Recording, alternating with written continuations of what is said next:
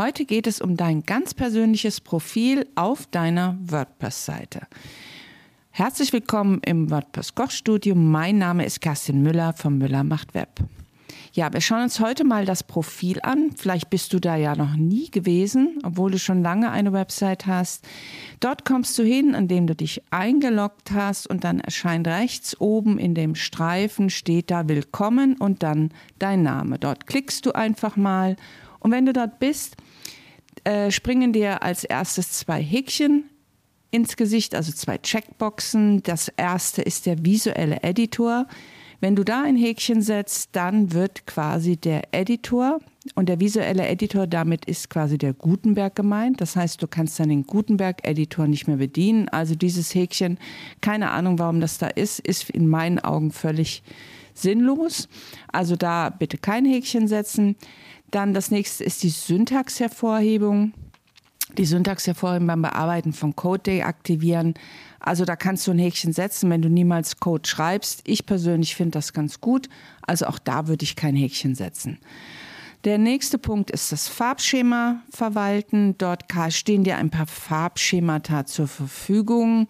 Das ist einfach, einfach mal klicken und dann siehst du schon, wie sich das verändert. Das ist einfach Geschmackssache. Ich bleibe meistens im Standard. Tastaturkürzel für die Kommentarmoderation aktivieren. Auch das ist äh, eine Funktion, die ich noch nie in meinem Leben angehakt habe. Und aber was öfter mal vorkommt, und manche begeben sich da auf die Suche, das heißt, du hast einen äh, Zugang dir eingerichtet, also ein Profil angelegt, ein Benutzer, und der Benutzer kann die Werkzeugleiste nicht sehen, also diese schwarze Leiste oben. Und hier muss immer das Häkchen gesetzt sein, weil sonst kann man, sieht man die Seite immer ohne diese Bearbeitungsleiste, die oben immer steht, wenn man eingeloggt ist. Die Sprache ist äh, relativ selbsterklärend. Also wenn du mehrsprachig bist, dann könntest du hier wählen, was ist die Standardsprache, mit der an den Start gegangen wird. Normalerweise ist die Seite ja einsprachig, dann bleibt einfach die Einstellung Website-Einstellung. Benutzername, den kannst du nicht mehr ändern, den vergibt man am Anfang, der ist gesetzt, also der kann später nicht geändert werden, außer ähm, als Pro in der Datenbank.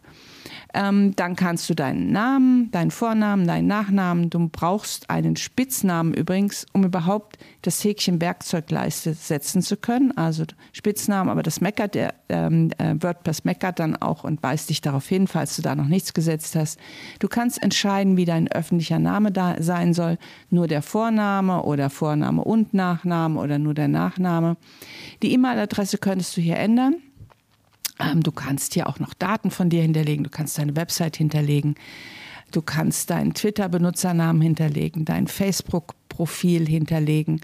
Äh, und du kannst natürlich auch noch was über dich schreiben. Letztendlich macht das nur wirklich Sinn, wenn du wirklich auch mehrere äh, Schreiberlinge auf deiner Seite hast. Da würde das schon Sinn machen, weil das sind Informationen, die dann mit ausgelesen werden, wenn du zum Beispiel Gastautoren hast. Ja, und natürlich kannst du auch an dieser Stelle dein neues, ein neues Passwort vergeben. Ja, und das war es im Prinzip schon. Also schau ruhig mal da rein. Ähm, vielleicht, wie gesagt, vielleicht möchtest du einfach deine, deine Farben ein bisschen ähm, abändern. Vielleicht möchtest du ein helles Design haben. Und dann kannst du das alles hier machen.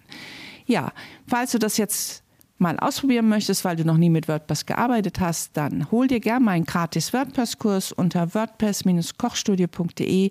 Wir hören uns bis zum nächsten Mal. Deine Kerstin.